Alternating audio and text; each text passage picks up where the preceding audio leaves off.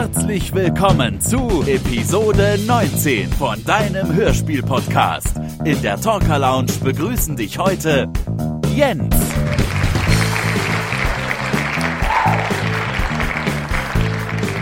Andreas. Gordon.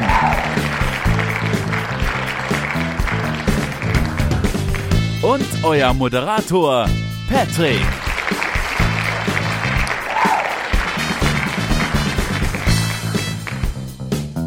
Nun viel Spaß beim Hören.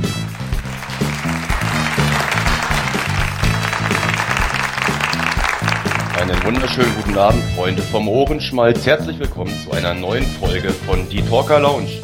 Willkommen hier bei uns im Studio und im Rest von Deutschland sowie in Österreich und der Schweiz.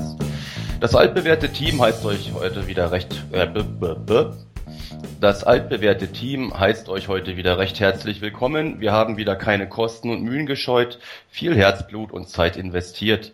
Heute wieder mit vom Team dabei sind der Gordon. Hallo, liebe Leute.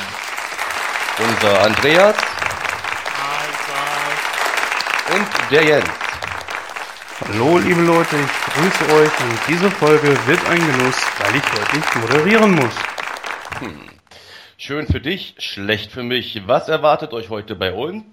Wir werden in die dunklen Hemisphären ins Reich von Dorian Hunter abtauchen und springen danach in die Zukunft, in den Kosmos, Science Fiction, Mark Brandes. Vorher erstmal zu unserem Team. Freunde der Nacht, was gibt's bei euch Neues im Bereich Hörspiele? Gordon, hast du irgendwelche Neuanschaffungen? Nö, ich habe keine. Gar nichts. Dann sieht's bei dir ja so aus wie bei mir, zeitlich bedingt aktuell. Andreas, du hast bestimmt wieder einiges Neues im Regal stehen, oder? Ähm, ich habe mich ein wenig zurückgehalten und äh, somit hat nur die Dragonbound 10 mein Regal erreicht. Oh, da hänge ich noch hinterher. Die muss ich mir noch zulegen. Musste. Jens, wie sieht's bei dir aus? Ähm, tja, bei mir leider gar nichts Neues. Auf Dragonbound 10 warte ich ebenfalls noch, beziehungsweise bin ich eigentlich noch in der Verpflichtung, die 7, 8 und 9 hören zu müssen. Denn äh, wir haben ja in der Ausgabe 20 unserer kleinen Jubiläumsfolge haben wir ja das Serienfinale von Dragonbound im Programm.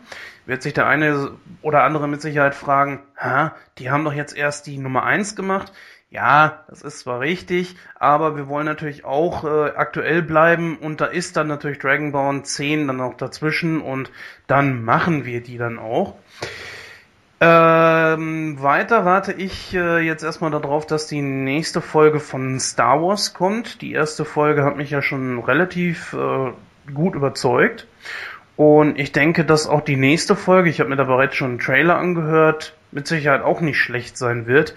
Also da muss ich sagen, Jürgen Thormann bringt einen absolut genialen dunklen Jedi rüber.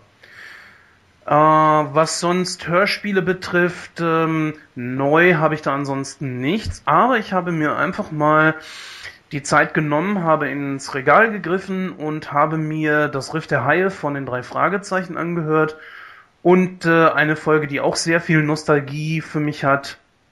Das ist der rasende Löwe. Äh, ja, das waren zwei wirklich extrem geniale Hörspiele und äh, tja, da sind wir wieder bei dem altbekannten Thema. Das vermisse ich so ein bisschen bei den neueren. Ja, soweit von meiner Seite. Wie, du hast nicht den Karpatenhund gehört? Ah, nur, ja, das, ich meine, klar, das ist natürlich eine meiner Lieblingsfolgen, aber das Problem ist natürlich, ihr kennt das, wenn man es dann irgendwann doch zu oft hört, beziehungsweise irgendetwas zu oft guckt, dann ist es irgendwann auch nicht mehr, nicht mehr interessant. Und ich muss sagen, diese beiden Folgen sind auch sehr, sehr nostalgisch für mich und äh, die haben irgendwie was ganz Spezielles. Ich kann es gar nicht wiedergeben, ob das jetzt wirklich äh, aufgrund der Nostalgie ist oder, oder ob das einfach so wirklich geniale Geschichten sind. Das ist schwierig für mich zu reflektieren, aber mal gucken, wenn wir die Folgen dann irgendwann rezensieren, vielleicht habe ich es bis dahin dann analysieren können. Es wird wahrscheinlich beides sein. Hm. Tja, und bei mir leider wie fast immer die letzten Wochen und Monate. Ich hänge akut hinterher. Aktuell, bis auf die Folgen, welche wir heute besprechen, keine neuen CDs bei mir im Regal. Schluchzschnief. Okay, also recht herzlichen Dank ans Team. Ich würde sagen, die Leute warten schon gespannt. Lasst uns mal rüberspringen. Dorian Hunter lädt ein zum Richtfest. Dorian Hunter.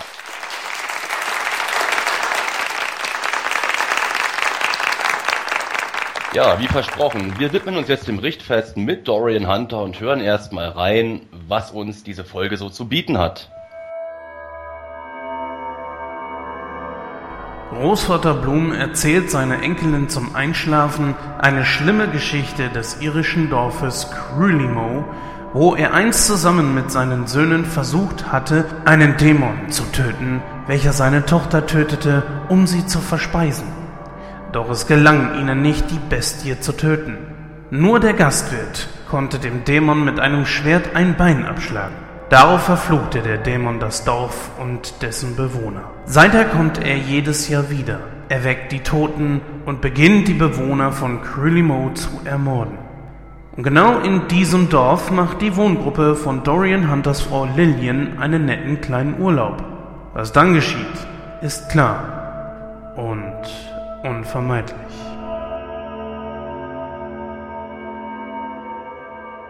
Meine Frage ans Team. Könnt ihr die Intention von Preston Bloom nachvollziehen, einem fünfjährigen Kind diese Geschichte zu erzählen? Und das, obwohl die Kleine ja eigentlich gar nicht in diesem kleinen Städtchen Crulimu wohnt? Also ich würde meinem Kind das nicht erlauben, solche Gruselgeschichten zu hören. Ja, was könnte dahinter stecken? Ähm, einfach nur die Angst, dass er dem Kind frühzeitig ähm, erklärt, was für Gefahren auf sie lauern können, wenn sich der Jahrestag wieder nähert? Ja, das Problem an dieser Stelle ist ja auch, als der Großvater dem Kind diese Geschichte erzählt, steht ja der Jahrestag kurz bevor.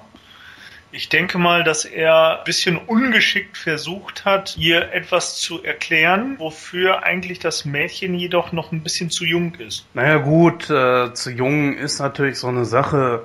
Im Grunde genommen war es ja eigentlich auch richtig, weil der Tag äh, rückt ja wieder näher. Es ist ja bald dann wieder ein Jahr vergangen. Und das wäre, glaube ich, ein bisschen verwirrend für das Mädchen gewesen oder schlimmer gewesen, wenn sie dann genau an dem Tag dann merkt, so, ups, was sind das für merkwürdige Zombies, die da draußen rumlaufen. Im Grunde genommen hatte der Großvater ja eigentlich auch irgendwie gar keine andere Wahl. Mm, womit ich hier immer so ein bisschen Probleme habe, sind kleine Kinder, die ähm, dann in einem Hörspiel mit dabei sind oder besser gesagt synchronisieren sollen. Das kommt selten professionell rüber. Hm, jetzt natürlich jeder die Frage, kann man sowieso generell Professionalität bei Kindern erwarten? Hm. Ist eine schwierige Frage, worauf ich selbst keine Antwort habe, aber es klingt halt eben im Grunde äh, verglichen mit der Sprecherleistung von den Erwachsenen doch ziemlich gekünstelt und ähm, nicht unbedingt sehr überzeugend. Hier wiederum ging es. Ich muss sagen, ähm, ich fand es nicht ganz so schlimm. Ja, es war auch ein bisschen gekünstelt, aber es war schon im Grunde genommen vertretbar. Aber war es Hm. denn ein Kind oder war es ein Erwachsener? Kleinen Nein. Moment, da muss ich mal kurz dazwischenhauen. Ähm, da gehen wir nachher nochmal gezielt drauf ein. Also das äh, würde ich gern ein bisschen nach hinten anstellen Hm? und jetzt erstmal inhaltlich noch weiter beim Hörspiel bleiben. Ist ja okay. Ne? Dann let's go. Okay, ja, ähm, wie habt ihr denn zu Anfang dieser Folge die Rolle des taubstummen Mr. Cohen äh, eingeschätzt? Habt ihr da schon mehr hinter vermutet als einen Randcharakter? Ja, ich habe da schon ein bisschen mehr rein interpretiert. Ähm, ihr müsst mich jetzt mal korrigieren. Ich glaube nicht, dass das bei Kane schon irgendwie in einem Handlungsstrang mit eingebunden wurde. Da muss ich sagen, habe ich eine kleine Wissenslücke, weil ich Kane nach unserer letzten Rezensierung auch äh, nicht weiter gehört habe. Aber im Grunde genommen, es ist ja so, kein Charakter ist eigentlich wirklich nur so da, um da zu sein, um, um Statist zu sein. Zumindest meistens. Und im Grunde genommen, ja, habe ich schon mit einer etwas größeren Funktion gerechnet. Wie der Jens schon sagt, Charakter ist nicht nur ein Standcharakter, ein Randcharakter. Er wird schon irgendeine Rolle gehabt haben. Andreas, hast du der Suppe noch was hinzuzufügen? Eigentlich nicht so viel, bis auf das, äh, dieser Charakter ja eigentlich für die Handlung unbedingt nötig war. Mhm. Ohne ihn wären die äh, Zusammenhänge ein bisschen schwer vorangekommen. Mhm. Okay, ähm, wo wir gerade bei Andreas sind. Ähm, Andreas, Lillian Hunter, die erwähnt ja, nachdem sie den Bus verlassen haben, dass sie sich an etwas erinnert, aber nicht mehr genau weiß, äh, was es ist und worum es geht. Kannst du vielleicht erklären, worauf sich das Ganze beziehen könnte? Auf die erste Folge von Dorian Hunter. Und zwar ist es damals so gewesen, dass äh, Dorian Hunter mit seiner Frau unterwegs war in einem Bus mit mehreren anderen Personen und äh, sie halt in dieser ersten Folge halt äh, schwachsinnig quasi geworden ist und äh, sich auch nicht mehr daran erinnert, dass äh, Dorian äh, ihr Mann ist. Was man ja auch jetzt hier in dieser Folge hören kann. Jetzt nach der ersten Folge sind, äh, sind jetzt also äh, durch die Busfahrt wieder die ersten Erinnerungen kommen da so langsam wieder hoch. Und daher denke ich, dass wir vielleicht in der Richtung in Zukunft mehr hören werden.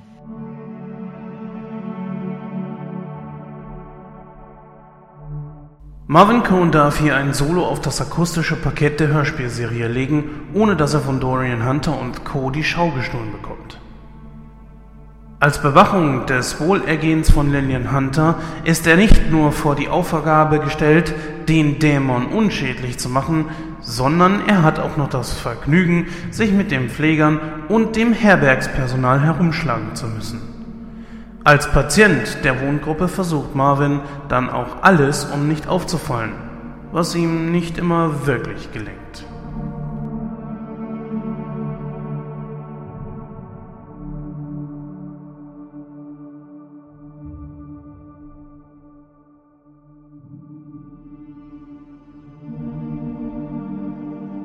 Habt ihr hier Lily Martha schon in der Rolle, welche ihr später zugedacht wird, vermutet oder war sie für euch bis dato immer noch ein Kind und nichts weiter, was den Handlungsplot angeht? Also für mich war sie noch ein Kind. Ja, wie soll man sagen, äh, vermutet, äh, worauf es letztendlich hinausläuft, kann man hier an dieser Stelle eigentlich noch nicht sagen. Er stellt sich ja schon eine kleine Bedrohung dann heraus, nachdem man halt ein bisschen die Zusammenhänge kennt und so weiter eigentlich wirkt das Kind ja wie ein ganz normales kleines Mädchen und macht doch die Geschichte ein bisschen interessant.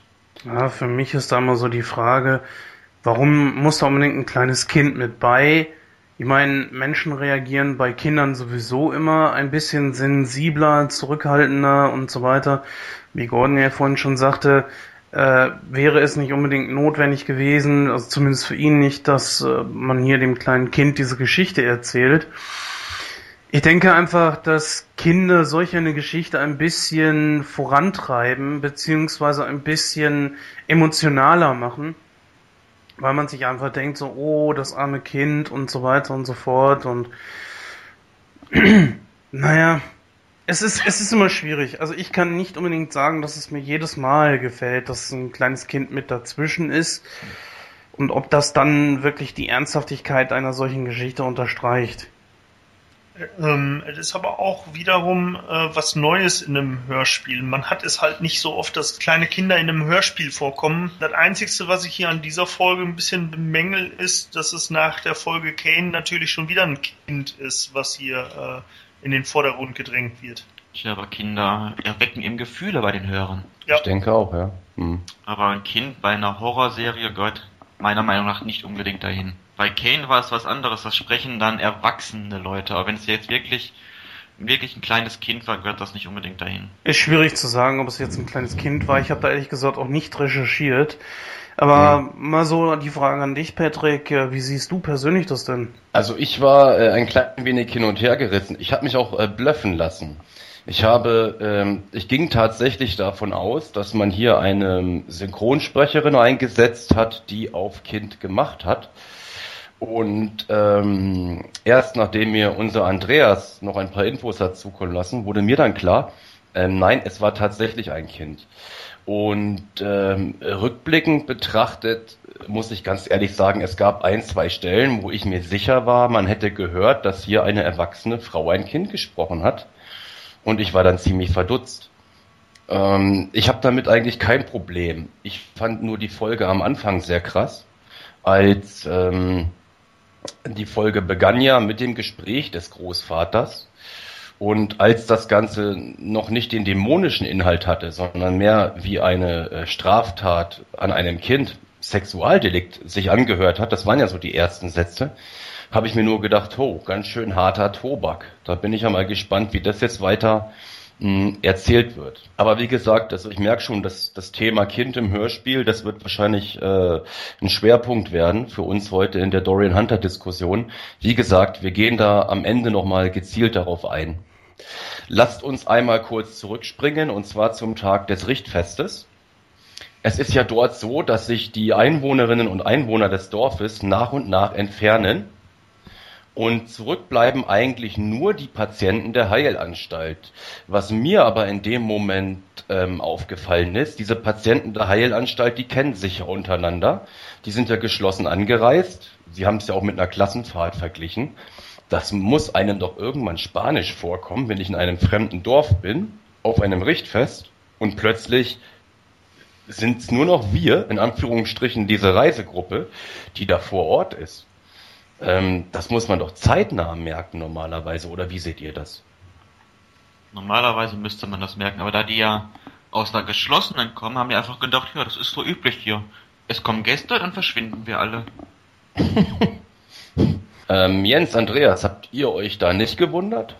Natürlich habe ich mich da schon gewundert, aber Gordon hatte eigentlich eine sehr gute Erklärung für. Und zwar, dass es halt eben Leute sind, die das wahrscheinlich geistig gar nicht so realisieren. Ich denke, unter dem Aspekt kann man das Ganze dann auch irgendwie abhaken, finde ich. Ja. Okay, gehen wir zurück zur Brutalität. Wie habt ihr denn die in Anführungsstrichen Folterszene des Herbergsvaters äh, empfunden? Stichwort Suppenkelle, Waffeleisen. Er war mehr als nur überzogen, weil so wie er zugeschlagen hätte, hat doch der Herbergsvater sehr wenig gejammert. Also gerade mit der Suppenkelle, da hätte ich ein bisschen mehr erwartet. Äh, so wie er zugeschlagen hat, der hat ja fast gar nichts gesagt äh, dazu. Ich weiß nicht, ob der auf Schmerzen steht oder so. Aber äh, hm, passt ja, nicht zueinander. Die Soundeffekte passen total nicht. Mhm. Ja, es waren ja einige Schläge mit der Suppenkelle zu hören. Ich habe anfangs gedacht, der hört ja gar nicht mehr auf. aber ja, aber der Herbergsvater war immer noch sehr gefasst. Also auch nachdem er mit dem Waffeleisen im Gesicht bearbeitet wurde und dann ja der Spruch fiel, lass dir den Bart länger wachsen, dann sieht man diese Abdrücke nicht mehr so. Da hat er sich ja noch förmlich gedankt. Also ich fand die Szene in Ordnung und äh, pff, naja, was heißt Brutalität? Ich meine, zum einen, man sieht's ja nicht und zum anderen, der Typ wollte ja auch irgendwo vorankommen. Hm. Ich denke, das war schon okay so. Aber das mit den Schmerzen, das kriegen die Synchronsprecher, glaube ich, alle nicht hin. Wenn man mal ein paar Folgen zurückdenkt oder bei einer drei Fragezeichen Folge äh, die Botschaft, äh, was? Botschaft aus der äh? Botschaft aus der Unterwelt, wenn Peter da einen, mit Stromschlag kriegt, schreit er auch nur ganz kurz. Da hätte der auch viel länger schreien müssen. Na gut, ich stelle mir das mal immer so vor, die sitzen da vor der Dialogregie und sitzen da in ihrem kleinen Kämmerchen und sitzen dann da und müssen im Grunde genommen diese Geräusche von sich lassen. Und Profi hin oder her, ich meine, mal ganz ehrlich, man hört sich ja doch schon irgendwo manchmal an, als wenn man auf einem Topf oder so. Dass man dann da, dass man da sich da irgendwie so ein bisschen komisch bei vorkommt. ich weiß es nicht. Ich sage mal, es ist nicht einfach, Schmerzen nachzuempfinden, äh, nachzuspielen. Mhm. Ja gut, das ist natürlich auch mal gefragt. Man spielt da immer noch ein bisschen mit der Zensur, obwohl die letzten 20 Jahre natürlich äh, die Bundesprüfstelle sehr tolerant geworden ist, wenn wir uns mal angucken, was so ähm, in den Ende der 70er bis Mitte der 80er Jahren für Hörspiele indiziert wurden. Ähm, das sind Sachen, die würden heute nicht mehr vom Markt verschwinden. Aber man muss natürlich auch die Hörerschaft immer wieder hinterm Ofen hervorlocken. Und es werden ja immer wieder Tabus gebrochen. Ich denke, man muss aber gerade in Bezug auf Gewalt in Hörspielen trotzdem aufpassen. Man tut sich ja keinen Gefallen damit, wenn man plötzlich eine Folge vom Markt nehmen muss. Nicht?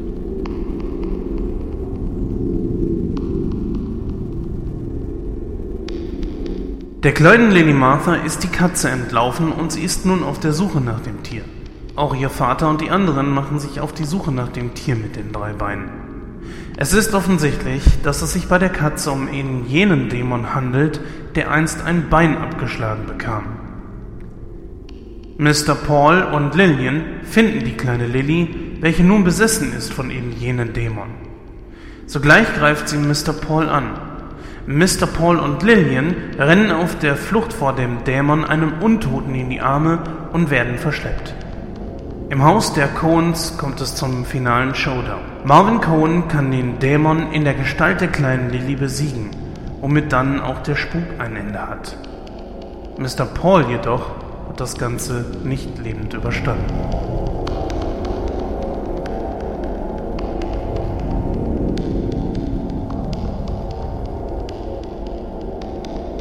Wie sieht's denn aus? Konnte euch Marco Göllner, der Autor, mit dieser Folge überzeugen? Es ist ja die zweite in dem neuen Handlungszyklus. Wenn ich da jetzt mal als erster ansetzen darf, mir hat ehrlich gesagt so ein bisschen der Übergang gefehlt. Also ich äh, hätte schon gedacht, dass es wie von Episode 17 auf 18, wo es zwar ein äh, Dämonenauge mit Asm wo es zwar ein Dämonenauge mit Asmodi dann vorbei war, ging es aber schon irgendwie ein bisschen über auf Episode 18 Kane.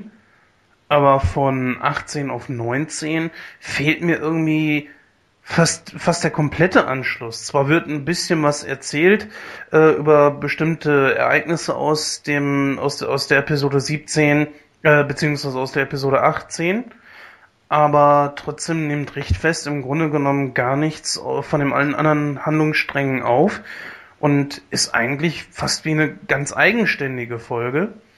Mm, ich hatte eigentlich gehofft, persönlich, dass es in Richtfest irgendwie weitergeht mit der Familie Kane und diesem wirklich grandiosen Ende, wo äh, diese zwei Überraschungen gewesen sind. Aber das hat ja im Grunde genommen mit dieser Folge hier gar nichts mehr zu tun und da fehlt mir komplett der Zusammenhang. Mhm.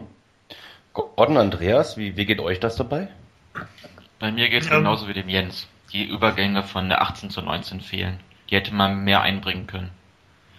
Weil 19 ist wirklich eine eigenständige Folge, die man so ohne weiteres hören kann, ohne die anderen Folgen vorher zu kennen. Ja. Das ist ja auch ein Punkt, was hier an der Stelle auch bezweckt werden soll weil der neue Zyklus, ich weiß ja nicht, über wie viele Folgen jetzt der neue Zyklus laufen wird. Der erste Grundzyklus, der ging ja über ganze zehn Folgen, also Folge 1 bis Folge 10. Der erste Zyklus war mit Folge 10 abgeschlossen. Der zweite Zyklus war ja mit Folge 17 jetzt, glaube ich, abgeschlossen. So, jetzt sind wir im dritten Zyklus. Die Frage ist ja, wie weit erstreckt sich jetzt dieser Zyklus? Und der Zyklus hat ja angefangen mit der Geschichte, ähm, in Folge 17. Nein, 18. 18, genau. Mhm. Hat ja jetzt in Folge 18 angefangen. Es dreht sich ja jetzt alles wieder um die schwarze Familie. Dorian Hunter ist ja selber ein ausgestoßener Sohn der schwarzen Familie. Somit wird sich jetzt das Ganze wieder auf die schwarze Familie beziehen. Zumal auch die eine Frau jetzt in der letzten, in der äh, in der letzten Folge rausfällt, die ja jetzt zur schwarzen Familie zurück zurückgekehrt ist oder zur schwarzen Familie zurückgerufen wurde. Und darauf baut sich jetzt das Ganze wieder auf. In dieser Folge haben wir ja die Situation, dass sich jetzt alles um Lillian Hunter zusammenzieht. Und äh, dass sie sich jetzt an äh, das erinnert, was also jetzt in Folge 1 geschehen ist. Nicht wirklich erinnert, sondern nur sagt, ich erinnere mich da an etwas, mir kommt das bekannt vor. Ne, und ich denke, dass wir dann in den nächsten Folgen auch mehr über Lillian Hunt erfahren werden. Ja, finde ich, wird auch langsam Zeit, dass da irgendwie mal was kommt. Also ich persönlich muss mich zum einen anschließen, wenn wenn so etwas passiert wie in der Folge davor, wenn wir es da mit einem mit etwas Übernatürlichem zu tun haben und sich ein Rätsel am Ende so auflöst, dann hätte ich oder ich freue mich immer über so ein paar Querverweise. Das heißt, wenn im darauffolgenden Hörspiel zumindest äh, Dialoge stattfinden zwischen Personen, die im Hörspiel davor beteiligt waren und das Ganze nochmal kurz Revue passieren lassen oder nochmal darauf eingehen, was für Folgen das im Nachhinein hatte. Das hätte mich auch sehr gefreut. Ähm, wie das jetzt weitergeht, kann ich bei dieser Serie absolut nicht prophezeien. Da bin ich mal gespannt, ob der Andreas damit recht behält, wie sich das Ganze entwickeln wird. Es ist ja auch schwer bei dieser Folge überhaupt irgendwas großartig vorauszusagen, weil da spielen immer so viele Sachen rein wir haben ja auch in dieser Situation hier auch wieder Personen, die wir in der nächsten Folge nicht wiedersehen. Genauso wie mhm. aus der letzten Folge die Familie Kane, die war nur für diese eine Folge. Ähm, ja, was natürlich hier immer noch ungewohnt ist, dass wir in der Serie Dorian Hunter keine Erzähler haben, welche uns durch dieses Spiel begleiten und uns immer mal wieder so ein bisschen zurechtrücken. Ähm, das kommt natürlich auch immer darauf an, in welcher Situation höre ich ein Hörspiel. Höre ich das aktiv, lehne ich mich zurück oder höre ich das vielleicht auch mal in Anführungsstrichen nebenbei. Dorian Hunter ist mit Sicherheit kein Hörspiel, welches man, ich sage mal, überspitzt nebenbei hören kann oder sollte. Das Ganze ist mir heute wieder klar geworden. Und zwar habe ich es das erste Mal gehört, als ich Auto gefahren bin. Und da wollte ich gleich zu meiner nächsten Frage rüberschwenken. Folgendes ist mir heute nämlich passiert. Ich habe das Ganze im Auto gehört, habe eigentlich eine sehr gute äh, Soundanlage im Auto, die ich individuell einstellen kann. Und es ist mir trotzdem nicht geglückt, dieses Hörspiel so einzustellen, dass ich eine vernünftige Lautstärke bei allen beteiligten Sprechern hatte. Das heißt, die Jingles und die Themes, die waren sehr, sehr laut. Also Sounds, Schussgeräusche etc waren überproportional laut. Dann gab es Sprecher, die habe ich sehr, sehr deutlich wahrnehmen können. Und dann gab es wiederum Rollen, wie zum Beispiel die Lilly Martha, die konnte ich kaum verstehen. Ist euch das ähnlich gegangen und auf welchen Medien hört ihr diese Hörspiele? Also ich hatte eigentlich kein Problem mit den Hörern und mit der Musik, die zu unterscheiden. Ich konnte alles klar hören. Ich habe es nämlich über mein iPod gehört, über eine Dockingstation. Ja, so ein paar Höhenunterschiede und auch Lautunterschiede waren schon drin, muss ich dir recht geben, Patrick. Aber es war im Grunde genommen eigentlich auch okay. Da ist aber auch die Frage, hast du das vielleicht irgendwie akustisch falsch wahrgenommen? Weil es kann ja auch sein, dass zum Beispiel mal eine äh, Person von etwas weiter hinten, sagen wir, stehen Leute in der Reihe und einer von weiter hinten soll zum Beispiel äh, sprechen, dann ist er natürlich automatisch ein bisschen leiser. Oder meinst du generell, dass sich das sehr, sehr komisch angehört hat? Es war generell so. Also zum Beispiel die Lilly Martha, die habe ich kaum verstanden. Die, da, da, hätte ich theoretisch jedes Mal, wenn die anfängt zu sprechen, ähm, die Lautstärke deutlich höher drehen müssen. Ähm, in dem Moment, wo aber äh, ein anderer Sprecher einsetzt, da war es dann so, da wären mir die Ohren rausgeflogen. Ich habe es probiert über Werkseinstellungen, also reguläre Einstellungen vom Soundsystem, sodass du im Endeffekt jedes Medium vernünftig hören kannst. Und ich habe versucht, den, den Equalizer im Auto nachher noch anders einzustellen, aber ich konnte da nicht viel mehr rausholen. Hat mich gewundert. Ich habe sonst im Auto immer gerne Hörspiele gehört und habe zum Beispiel mit den drei Fragezeichen oder anderen Serien da keinerlei Probleme mit. Also, dass äh, die Lili Matta natürlich ein bisschen leiser war, das war ja auch aufgrund ihrer Rolle als Kind, war sie halt ein bisschen leiser gestellt. Aber wenn du dieses Hörspiel über ganz normale Lautsprecherboxen oder über Kopfhörer hörst, hast du da keinen Unterschied. Du verstehst alles ganz klar. Hm. Okay, dann keine Ahnung, woran es lag. Wie gesagt, also die Lilly habe ich kaum verstanden. Wirklich kaum. Die war nicht nur leiser. Hörer. Na, das glaube ich nicht. Dich höre ich noch gut genug, leider Gottes. Scheiße. Okay, ah, alles klar. Diese Zickereien hier. Liebe Hörer, wenn euch auch diese Zickereien nerven, dann wendet euch an talkerlounge.gmx.de. Ja, oder an Jens privat. Ich werde jetzt seine Handynummer durchgeben. Nein, Quatsch, das werde ich natürlich nicht machen. Okay, ähm, lasst uns doch mal bitte über das Thema Kinder in Hörspielen sprechen. Und zwar hat mir unser Mitglied Andreas im Vorfeld ein paar Infos zukommen lassen und diese lauten wie folgt. Die erst fünfjährige Lilly Martha König war bereits in Folge 3 der Puppenmacher aus dem Jahr 2008, damals im zarten Alter von nur einem Jahr, sowie Folge 14 Jagd nach Paris dabei und stiehlt hier den ähm, Sprechern eindeutig die Show. Andreas, möchtest du vielleicht da selber noch mal was zu sagen? Du hast dich ja vorhin noch nicht wirklich geäußert zu dem Thema Kinder in Hörspielen. Nachdem ich mir jetzt hier die Geschichte durchgehört hatte und dazu im Internet ein paar Informationen rausgesucht hatte, ist mir dann auch diese Information zu Lili Martha König aufgefallen, die ja auch die Tochter von dem, äh, von dem Rausgeber der, der Hörspielserie ist. Und äh, da habe ich mir gedacht, da musste mal wieder reinhören. Folge 14 habe ich leider nicht, sonst hätte ich da auch mal reingehört. Der Puppenmacher, das ist eine von den Folgen, die kenne ich ganz gut weil die ersten zehn Folgen habe ich am Stück damals gehört und auch gekauft.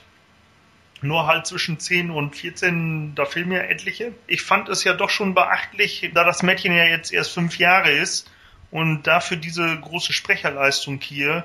Die Kommentare waren natürlich in einigen Foren natürlich äh, dementsprechend. Die stellt die ganzen anderen Sprecher in den Schatten und so weiter. Und äh, man hat das heutzutage in einigen Hörspielen ja auch häufiger, dass wieder mehr jüngere Sprecher auch mit dabei sind. Und die Lili Matta ist ja mit einer der jüngsten Sprecher überhaupt, die ich jetzt gerade so kenne. Ich weiß ja nicht, wie ihr das seht bei anderen Serien, weil ich höre ja ziemlich viele verschiedene Serien und da fällt es mir doch schon ziemlich auf. Und äh, gerade jetzt Lili Matta in dieser Folge, die bringt mal ein bisschen mehr Schwung in diese Folge rein. Ja, ähm, Gordon, du hast dich ja vorhin schon mal ansatzweise geäußert. Möchtest du da noch ein paar Ausführungen zu machen? Ja, aber ich finde es gut, dass Kinder in Hörspielen mal den Älteren die Show stiehlt. Mhm. Das ist recht interessant, weil wenn ich den Jens jetzt richtig verstanden habe, ist er eigentlich gar kein Freund davon, oder? Ich mag's weder im Real Life, wie ich zu meiner Freundin letztens schon sagte, der Thema Kinder ist äh, in Hörspielen, das kommt natürlich immer darauf an, wo in einem Horror-Hörspiel, besonders wie einem, ja, manchmal doch schon leicht provokanten, wie halt Dorian Hunter, das halt eben ein bisschen mehr zu Werke geht. Sehr zwiegespalten. Ich denke aber auch einfach mal, dass wenn es wirklich eine sehr, sehr junge Sprecherin ist, dass die im Grunde genommen vielleicht auch gar nicht weiß, was sie da macht. Äh, man kann zum Beispiel mal sagen, dass Engelbert von Nordhausen, der den Fedrak, den Drachen aus äh, Dragonbound spricht, dass der überhaupt nicht weiß, was er da gesprochen hat. Sprich also, der Mann weiß selbst noch nicht einmal, das kann ich euch mal hier mal erklären, äh, das kann ich euch hier mal verraten, er weiß noch nicht einmal, für welche Serie er da überhaupt irgendwas eingesprochen hat. Das heißt, ich könnte ihm jetzt wahrscheinlich auf irgendeinem Treffen, wie zum Beispiel äh, Grayskull wo er leider nicht war, äh, krankheitsbedingt, ähm, dass er da, ja, ich könnte ihm das Booklet vorlegen und er wird wahrscheinlich sagen, oh, wusste ich ja gar nicht. Ja. Das, das kann manchmal einfach so laufen. Das ist äh, halt eben dieser neuen Methode mit dem sogenannten Xen geschuldet. Das ist ja mehr oder weniger verpönt unter vor allen Dingen den älteren Sprechern, den jüngeren, die damit äh, momentan aufwachsen beziehungsweise in den Beruf reinwachsen, ist das nicht äh, ganz so schlimm. Aber ähm, das ist halt eben dieser Methode geschuldet und von daher denke ich, könnte es halt einfach sein, dass man gesagt hat, hier, wir haben jetzt hier folgenden Text, sprich das bitte mal ein und dann äh, dürfte das auch schon okay gewesen sein. Also wenn ich mir die Sprecherliste so angucke, ähm, da gibt es jetzt niemanden mit dem gleichen Familiennamen. Keine Ahnung, wo sie die Kleine dann herhaben. Ist ganz interessant. Also wenn jetzt irgendein Sprecher da die Tochter mitgebracht hatte, hätte, okay, aber so? Hm. Keine Ahnung. Musst du, mal beim Verlag oder Produzenten gucken, ob da der Name gleich ist. Das so wie ich Andreas sein, verstanden habe. Hm, hm. Okay, recht herzlichen Dank. Das waren wir zum Thema Dorian Hunter Richtfest. Und jetzt kommen wir zum Fazit. Fazit.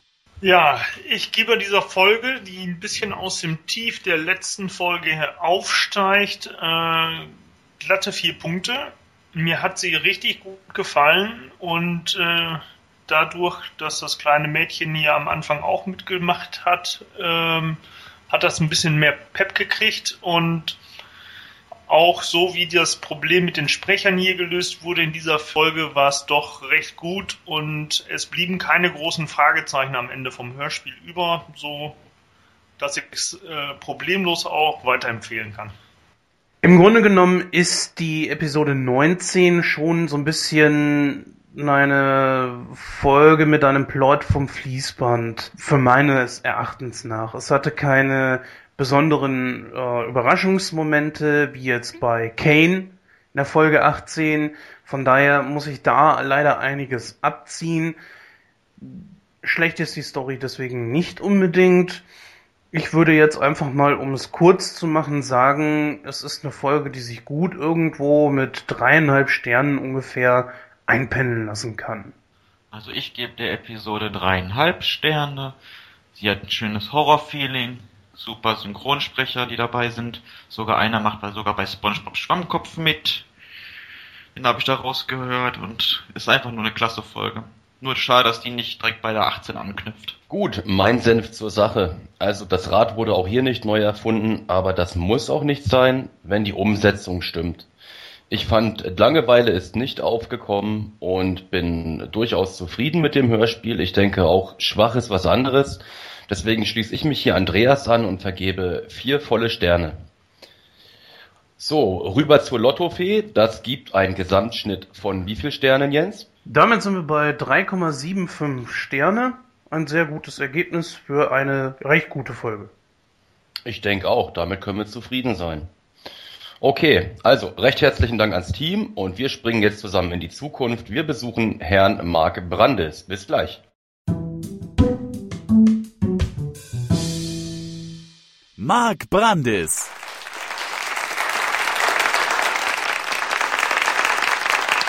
Versprochen, wir befinden uns jetzt in der Zukunft bei Mark Brandes und behandeln heute den Zweiteiler Die lautlose Bombe. Nicht der erste Zweiteiler, welcher in der Serie erschienen ist. Die beiden Teile waren separat als eigenständige CDs zu erwerben. Als Ruth O'Hara, die Frau von Mark Brandis, nach dem Biss einer seltenen Ameisenart dem Tode nahe ist und in ein künstliches Koma versetzt werden musste, bricht für Mark Brandis die Welt zusammen. Die Ärzte sind machtlos und können ihr nicht helfen. Zufälligerweise sucht zur gleichen Zeit Jonathan Best, ein genialer Biologe und auch noch der Halbbruder von Mark Brandis, Kontakt zu dem Commander. West hat ein Gegengift, was Ruth helfen könnte, und fragt den Arzt, ob er es an Ruth testen darf. Außerdem erzählt er Mark Brandis über sein Leben. Terroristen trachten ihm wegen einer seiner Entwicklungen nach dem Leben.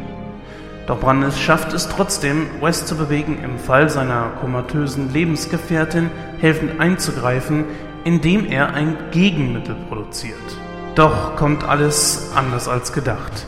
Der Arzt hat Bedenken gegen das Gegengift und rät dem Commander, den Eingriff nicht zu machen. Einige Zeit später bedrängt sich Mark Brandes, macht Pilotenfehler und ist auch ansonsten recht angeschlagen. Sein Leben scheint mehr und mehr aus dem Ruder zu laufen.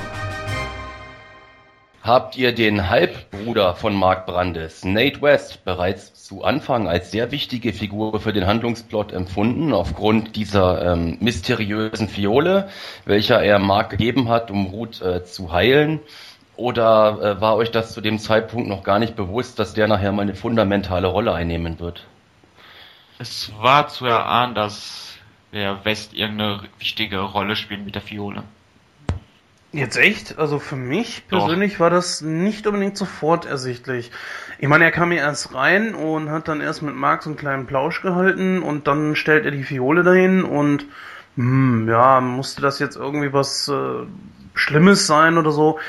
Also direkt am Anfang habe ich es ehrlich gesagt nicht sofort wahrgenommen. Aber naja gut, es wurde dann natürlich im Laufe der Geschichte dann ersichtlich, klar. Mhm. Das ging mir eigentlich genauso. Ähm, ich habe eigentlich, als er in Erscheinung trat, eher daran gedacht, äh, dass er ähm, die Hilfe für seine Frau ist mit der Fiole und so weiter und äh, weiter habe ich ihn da auch nicht als äh, sehr wichtig aufgenommen. War schon relativ auch nervös, als er mit Mark gesprochen hat, mit Mark Brandes. Ja, war ja.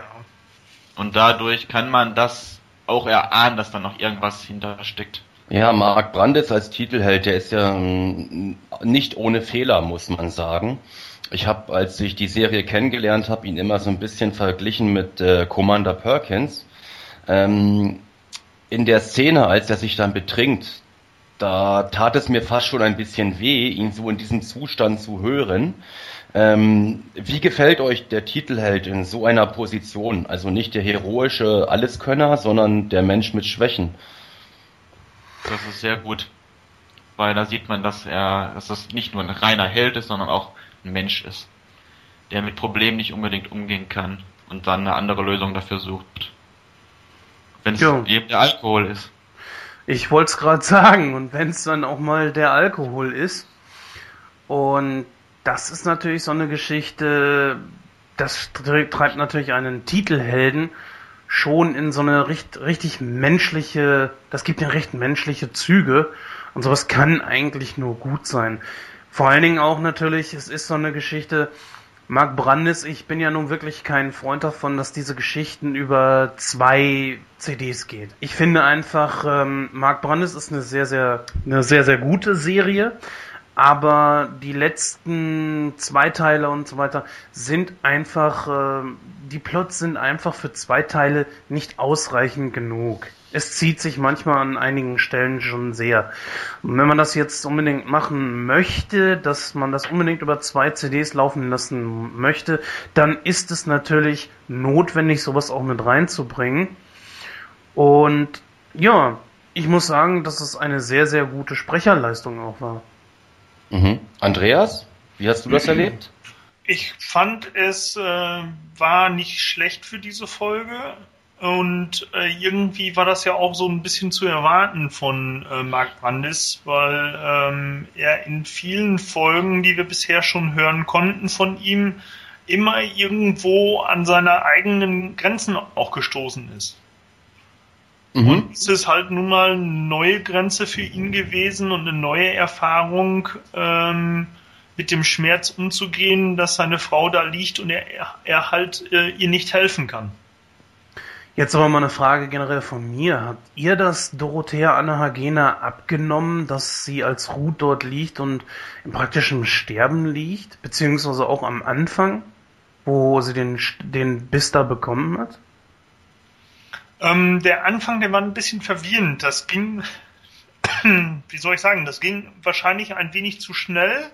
Oder ich habe da die zeitlichen Zusammenhänge nicht so ganz begriffen, weil das hieß dann ja auf mal, erst sagte Mark Brandis zu ihr, sollen wir zurückgehen? Und äh, nachdem die dann gebissen worden ist und so weiter, heißt das dann auf mal, wir haben jetzt einen Eilmarsch von zwei Tagen vor uns, um äh, wieder in die Zivilisation zurückzukommen. Da habe ich auch nur gedacht, hallo, irgendwas kann hier nicht so ganz stimmen. Das, äh, die Zusammenhänge am Anfang, die waren an der Realität vorbei. In meinen Augen. Ich würde das so sehen, dass die Sprecherleistung da nicht ganz so, äh, so gut war, wie man sie sonst gewohnt ist von Sprechern. Aber das ist genau dieselbe Situation mit dem Schmerz. Wie spreche ich Schmerz ein, damit der realistisch rüberkommt? Also, ähm, ich fand das jetzt eigentlich gar nicht so. Also zumindest der Anfang war für mich eine runde Sache. Ähm, ich fand das auch ganz erfrischend. Du legst ein Science-Fiction-Hörspiel ein und hörst auf einmal irgendwie dschungelartige Atmosphäre. Und wie der Marc das dann erklärt hat, das ist ja ein nachgebautes, nachgebildetes Ökosystem inklusive aller Insekten, fand ich eigentlich äh, ganz passabel. Also rückblickend würde mich das jetzt nicht stören so am Anfang, das war wirklich nicht so ganz rund in dieser Folge. Ich habe mich da jetzt im Einstieg der ersten Kassette, CD habe ich mich da auch echt schwer getan. Ähm, okay, mal zurück zu altbewährtem. Äh, Grisha Roman begegnet uns wieder in der Serie. Für mich persönlich mittlerweile eine feste Größe und ich warte immer schon regelrecht auf seinen Auftritt. Geht euch das auch so oder nervt euch der Typ? Ganz im Gegenteil. David Nathan ist ein absolut genialer Sprecher. Und äh, hier mal, falls ihr das hört, wir würden gerne mal ein Interview machen. naja, auf jeden Fall ist es äh, er natürlich generell, wie gesagt, ein wahnsinnig guter Sprecher, ist ja die deutsche Synchronstimme von Johnny Depp.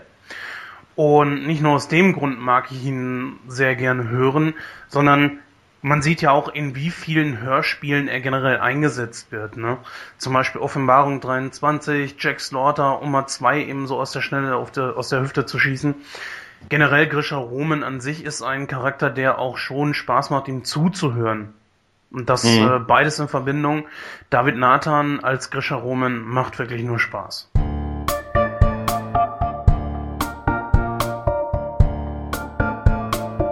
Brandes erfährt, dass sein Halbbruder den Terroristen geholfen hat. Nun soll er West an den Geheimdienst verraten. Brandes ist in Las Vegas und versucht sich wieder zu finden und bekommt Besuch vom Chef. Er erfährt, dass sein Bruder eine ganze Reihe von Bakterien hat und sie auch einsetzen will. Sein Chef gibt Brandis die Erlaubnis, West zu finden. Dabei soll ihm Captain Roman helfen. Die erste Anlaufstelle des Commanders ist die Freundin von seinem Halbbruder. West war zwar da, ist aber wieder weg. Brandes erklärt ihr, warum er West sucht, doch sie glaubt die Geschichte aber nicht. Sie gibt Brandes das Geschenk, was sie von West bekommen hatte. Roman testet die Frau nach dem Virus. Tatsächlich, sie ist positiv. Sofort fliegt der Commander sie zum nächsten Krankenhaus. Doch es ist zu spät. Sie stirbt an den Folgen des Virus.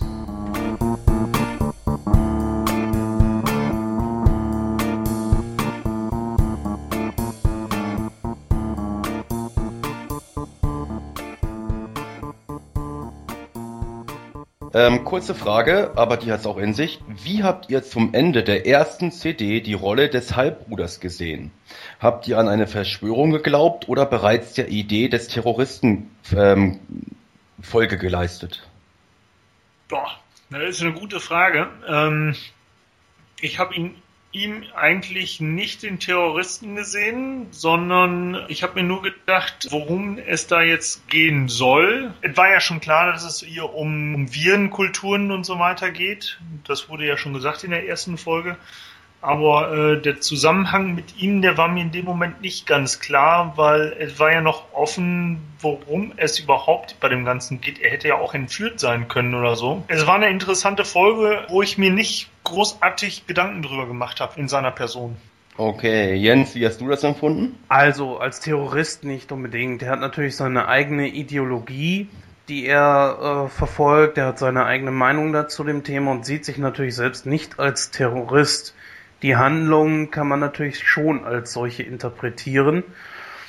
Ist schwierig, ist ähm, so ein Charakter, mit dem ich mich auch nicht unbedingt identifizieren konnte, beziehungsweise vielleicht soll man es auch nicht, aber. Okay, alles klar.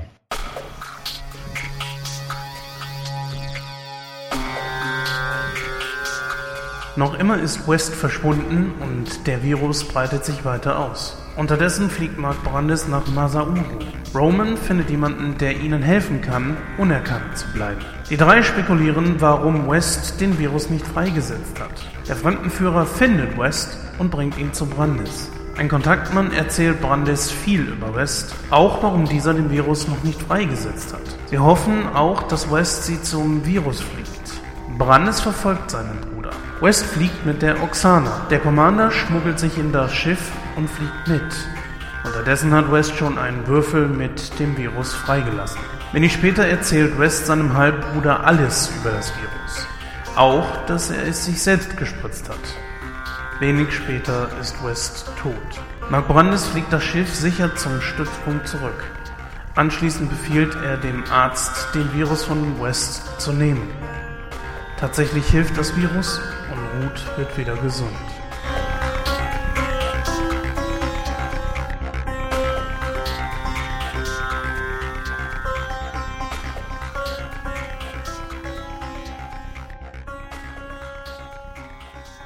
Eurer Meinung nach wird die Handlung dadurch automatisch spannender, dass man jetzt den Halbbruder von Mark Brandes in diese Terroristenrolle gesteckt hat?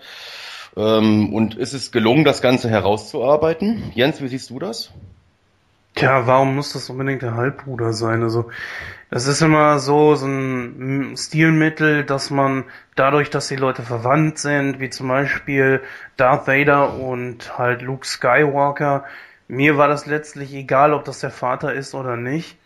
Mm, ich lasse mich von sowas nicht unbedingt immer so mitreißen wie andere Leute. Bei mir das funktioniert, das ist natürlich schön, das, das gönne ich jedem auch, aber im Grunde genommen hat es mich hier ehrlich gesagt überhaupt nicht gerissen. Ne? Mhm. Das, das muss ich an dieser Stelle dann leider auch mal sagen. Ähm, dann wiederum Jacob Weigert oder Jakob Weigert, der Sprecher von Jonathan West, war schon ist kein schlechter Sprecher, ja, aber so hundertprozentig hat mich auch das nicht unbedingt überzeugt. Auf jeden Fall ist es eine gute Sprecherleistung meiner Meinung nach, die er da anbringt. Aber man, wie man es kennt, auch in Filmen, der Superheld hat immer ein böses, bösen Bruder, ob es Halbbruder ist oder Verwandtschaft. Es muss immer einer von dem Helden sein, der böse ist. Das ist egal, wo in welchem Hörspiel es ist oder in, beziehungsweise in welchem, egal in welchem Medium. Mhm. Es gibt immer Verwandtschaft, die böse ist von dem Held. Ja, obwohl ich denke, man hat äh, hier versucht, die DNA des Brandes noch ein bisschen sauber zu halten, denn er betont ja mehr als einmal ganz deutlich, dass es sein Halbbruder ist. Das ist mir persönlich ja. aufgefallen. Die haben dieselbe And Mutter, aber nicht denselben Vater. Hm. Andreas, und bei dir? Ich sehe das eigentlich genauso ähm, wie Jens und so, weil du hast halt in jeder, jeder Serie, auch in der soeben besprochenen äh, äh, Dorian Hunter, äh, ist das alles das gleiche Grundprinzip. Und äh, ich denke mal, äh, das Prinzip wird auch hier angewandt, weil sich dieses Prinzip auch teilweise gut verkaufen lässt. Okay, sprechen wir mal über die Szene in der Bar. Das heißt, der Arzt meldet sich bei Mark Brandes in dem Moment, wo es zum Treffen mit seinem Bruder kommt. Mark überwacht dieses Treffen ja per Funk. Und ähm, hier war jetzt die Aufgabe quasi auch für den Zuhörer, beiden Dialogen folgen zu können. Wie war die Umsetzung eurer Meinung nach? War das spannend und konntet ihr dem folgen? Also folgen konnte ich den auch. Und spannend, das ging eigentlich. Weil die, wo er dann zuhören sollte, der Brandes, war ja nachher dann etwas verrauscht, dass man sich dann mehr auf das andere Gespräch konzentrieren musste. Aber trotzdem war es super gemacht von der Produktion. Mhm. Ja, war ja auch an dieser Stelle äh, beabsichtigt, dass der Brandis halt durch diese Kommunikatorschwierigkeiten den Arzt nicht richtig verstehen konnte, was sich da hier auch wie einen roten Faden durch die ganze Folge natürlich wieder äh, gezogen hat. Die anfänglichen Schwierigkeiten mit seinem Kommunikator hatte er ja schon, als er den Arzt kontaktiert hat, ganz am Anfang der ersten CD. Ich würde ihm doch mal raten, äh, sich ein neues Gerät geben zu lassen. okay. Wie siehst du das denn, Patrick? Also ich persönlich fand die Szene eigentlich äh, relativ cool. Ähm, ich mag das unheimlich gerne. Hat mich in dem Moment aber zurückerinnert an äh, Dorian Hunter. Da hatten wir ja bei der Folge, die wir eben besprochen haben, richtfest ganz oft den Fall, dass im Hintergrund Personen geredet haben. Und ähm, das hat man ja nicht bei jeder Hörspielproduktion. Das fiel mir halt bei Dorian Hunter arg auf. Entschuldigung. Und ähm, in der Szene kam das für mich eben gleich auf. Das heißt, ich habe probiert, beiden Dialogen zu lauschen, fand das ähm, für den Hörer sehr anspruchsvoll. Also ich fand, ich fand das gut umgesetzt. Mhm. Okay, ähm, apropos Lauschen und Zuhören ist nicht immer ganz einfach. Wie glaubwürdig wirkt folgende Lösung auf euch? Handschuh, Nate und Nicola. Das heißt, der Halbbruder von Mark Nate trägt ja immer Handschuhe. Und wen er berührt, der wird ja immun gegen diesen Nicola-Virus. Ist es ähm, von den Machern des Hörspiels eigentlich relativ genial umgesetzt oder eine recht banale Idee eurer Meinung nach? Also es ist gut umgesetzt. Aber was anderes, dass ein Virus rettet, statt nur zu töten. Obwohl er natürlich auch tötet, der Virus. Im Grunde sind es ja zwei verschiedene Virenkulturen. Die eine Virenkultur, die äh, Leben vernichtet und die zweite Virenkultur, die Leben rettet, beziehungsweise in der Lage ist, verschiedene Krankheiten zu heilen. Da, genau, da meinst du den Angelus. Virus genau. wahrscheinlich, den, den ja. Nate ja ursprünglich erfunden hat. Das ist eine schwierige Situation. Zum einen natürlich, ähm, ja, diese Geschichte mit Viren ist immer so eine Sache schwierig einzuschätzen. Ja, ist auch von der Materie her gar nicht so einfach. Also ich denke, auch hier gilt wieder, da muss man tatsächlich aktiv reinhören. Sonst hat man da irgendwo Probleme, dem Handlungsstrang noch irgendwo zu folgen. Das ist wiederum das große Problem bei diesem unglaublich langen Hörspiel. Und da muss ich jetzt auch wieder mal sagen, auch hier, ohne das Fazit großartig vorwegzunehmen, ist es einfach wieder zu extrem lange.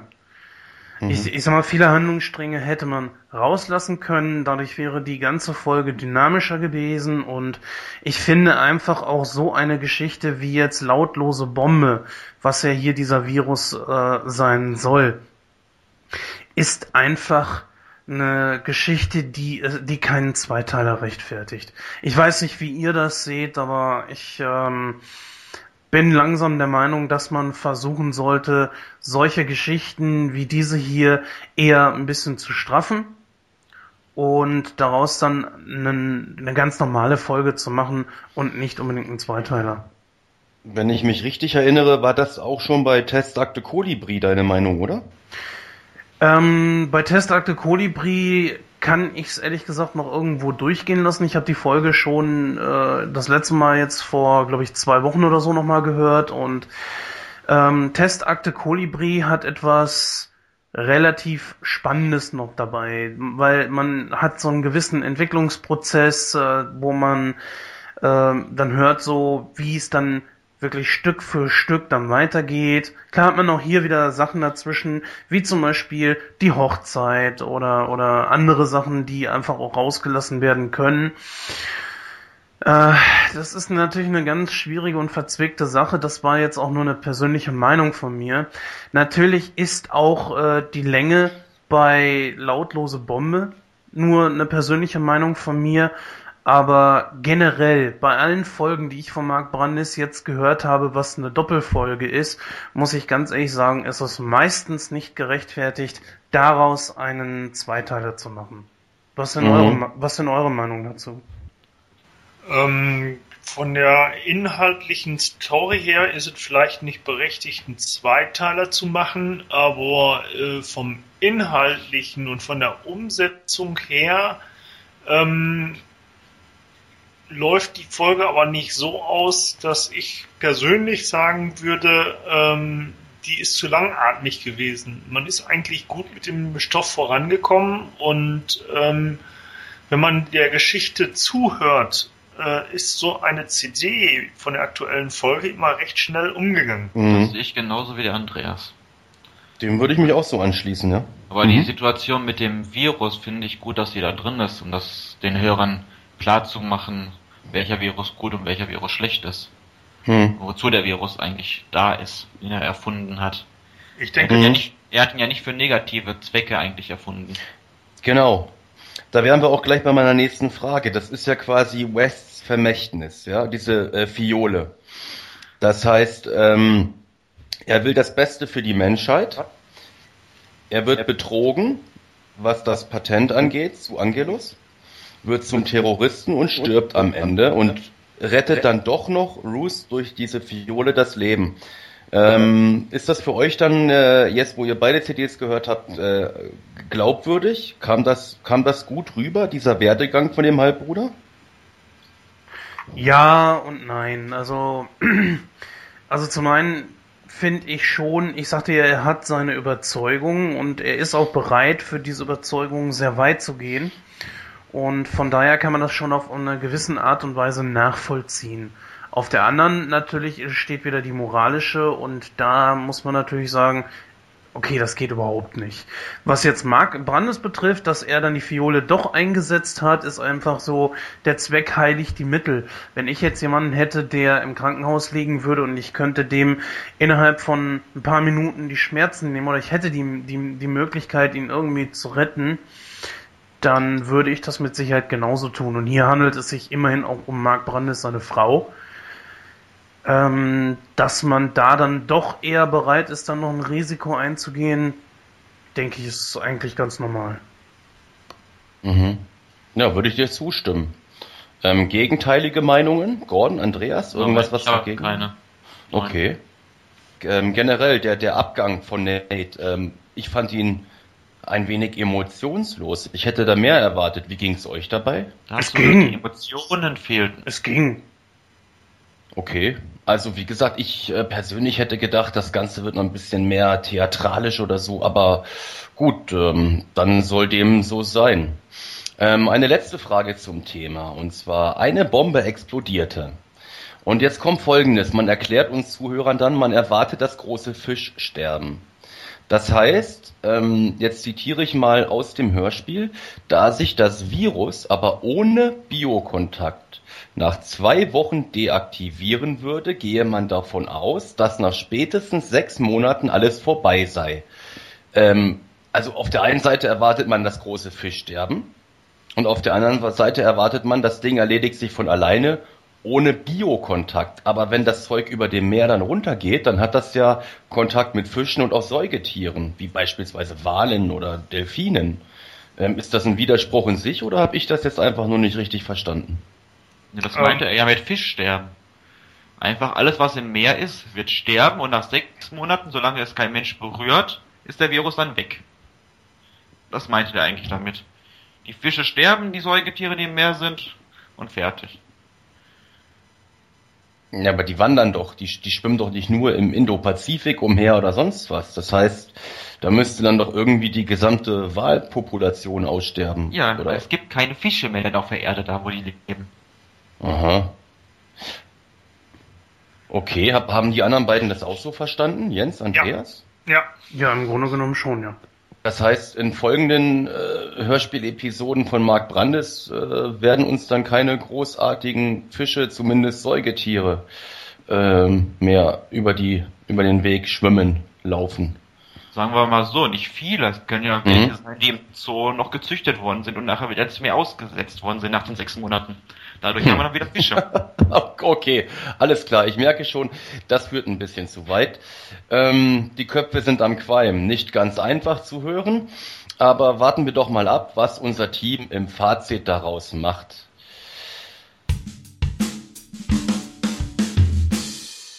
Fazit. also diese Folge als Doppelfolge jetzt gesehen bewerte ich mit einer 4.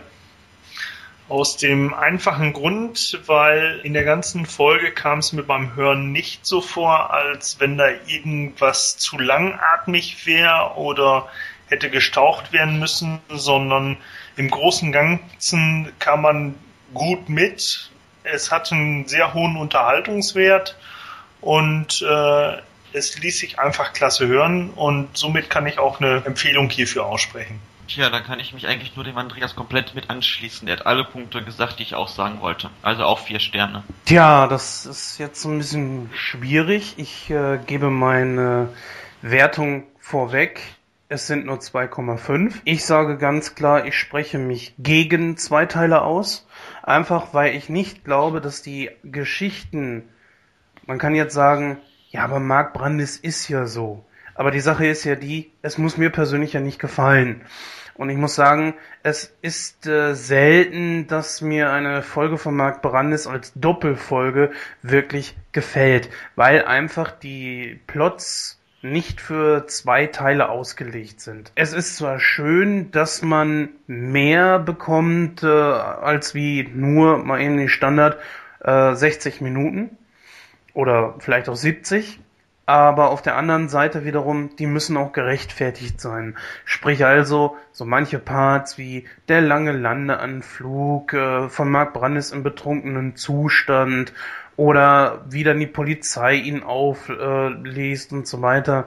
Das ist zwar alles ganz schön und man hat richtig schön Zeit, sich da den Charakteren zu widmen und man hat natürlich auch sehr gute Sprecher mit dabei, aber es ist einfach über eine so lange Zeit nicht gerechtfertigt, so dass ähm, ich sagen würde, nicht böswillig gemeint, aber manchmal könnte man dem Plot beim Gehen die, zu, die, die Schnürsenkel zubinden. Ähm, ja, da sind wir wieder an dem Punkt, wo es auch um persönlichen Geschmack geht. Ähm, mein Fazit ähm, fällt ein wenig anders aus als das von Jens. Ich mag zum einen die Atmosphäre unheimlich gerne, in der diese Hörspiele gehalten sind. Und ich persönlich habe es auch nach dreimaligem Hören noch nicht so empfunden, als ob irgendwelche Szenen meiner Meinung nach ähm, übernatürlich lang oder langatmig gehalten wären. Ähm, ich habe mir im Vorfeld Gedanken gemacht zu der Folge und ich vergebe hiermit tatsächlich starke viereinhalb Punkte. Das steht zum Beispiel jetzt im krassen Widersatz, äh, Gegensatz zu Jens. und ähm, liegt natürlich noch vor dem Fazit von Gordon und Andreas. Aber hören wir doch einfach mal, was jetzt unterm Strich dabei rauskommt. Jense? Ja, same proceed. Das gleiche Ergebnis, was wir auch schon bei Dorian Hunt hatten, nämlich 3,75 Sterne. Okay, ich denke, damit können wir wahrscheinlich alle gut leben, bis auf Jens, der hofft, dass zukünftig mehr Einteiler rauskommen. Schauen wir mal, ob die Macher dich erhören und dir den Gefallen tun werden. So, dann sind wir auch schon am Ende unserer heutigen Folge angekommen. Allerdings hat Gordon für uns noch einen wichtigen Hinweis in hörspieltechnischer Sache. Gordon, bitte. Tja, nächste Woche soll die neue drei Fragezeichen Folge, Folge kommen, die 157 im Zeichen der Schlange. Okay, recht herzlichen Dank. Ja, wie eben angedeutet, wir sind für heute durch. Wir haben wieder eine Menge Zeit und Herzblut investiert. Wir freuen uns weiterhin über jegliches Feedback von euch und verbleiben an dieser Stelle. Haltet uns die Treue bis zur nächsten Folge. Euer Team von Die Talker Lounge. Mein Name ist Patrick Reber und das war unser Team für heute. Auf Wiedersehen. Bye bye. Und auch ein Auf Wiedersehen von meiner Seite. Ja, auch ich hoffe natürlich, dass euch die heutige Sendung wieder gefallen hat. Tja, mir bleibt eigentlich auch nichts weiteres als zu sagen, wir hören uns beim nächsten Mal. Ich zumindest lade das Team jetzt erstmal ein zu dem Richtfest, zu meiner lautlosen Bombe, die ich gerade zu Hause in meinem Keller baue. Und ja, macht's gut, bleibt uns gewogen.